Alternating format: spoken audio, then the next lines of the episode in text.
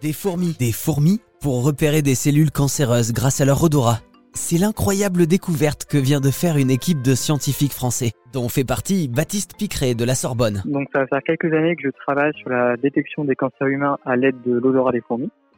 Et j'ai commencé ce projet en 2017. Les fourmis que j'entraîne sont capables de faire la différence entre des échantillons de cellules cancéreuses et des échantillons de cellules qui ne sont pas cancéreuses. Elles arrivent aussi à faire la différence entre des cellules cancéreuses euh, d'un type et d'autres cellules cancéreuses d'un autre type. Donc là, pour l'instant, on s'est intéressé à une seule espèce de fourmi. Euh, donc dans le monde actuellement, il y a plus de 13 000 espèces de fourmis qui ont été décrites. Il y en a beaucoup plus qui sont euh, présentes mais qui méritent encore d'être décrites. Et donc pour l'instant, on peut juste dire qu'une espèce de fourmi en particulier, qui s'appelle Formica fusca, ses capacités de détection. C'est fou, c'est des fourmis savantes Elles ressemblent à quoi ces fourmis? Euh, Donc ce sont des petites fourmis qui sont noires. Euh, c'est des fourmis qui sont assez communes.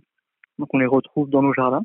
Euh, en fait, dans tout l'hémisphère nord, donc de, du nord des États-Unis, enfin, du nord de l'Amérique, à l'Europe en passant par le Japon. Et alors comment vous est venue l'idée de faire une expérience avec des fourmis pour détecter les cancers? Euh, Tout simplement parce que j'aime les fourmis en fait, c'est bête mais c'est comme ça. Et aussi en fait parce que les fourmis peuvent apprendre très rapidement.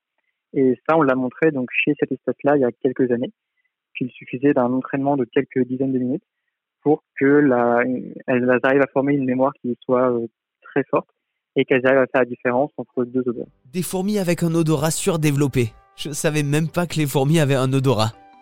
Elles arrivent donc à faire la différence entre plusieurs odeurs. Les odeurs des cellules saines et les odeurs des cellules cancéreuses. Cela va peut-être permettre une alternative au dépistage du cancer, réalisé à l'heure actuelle par des IRM ou des scanners. Et peut-être même, pourquoi pas, de détecter des maladies bien avant les machines.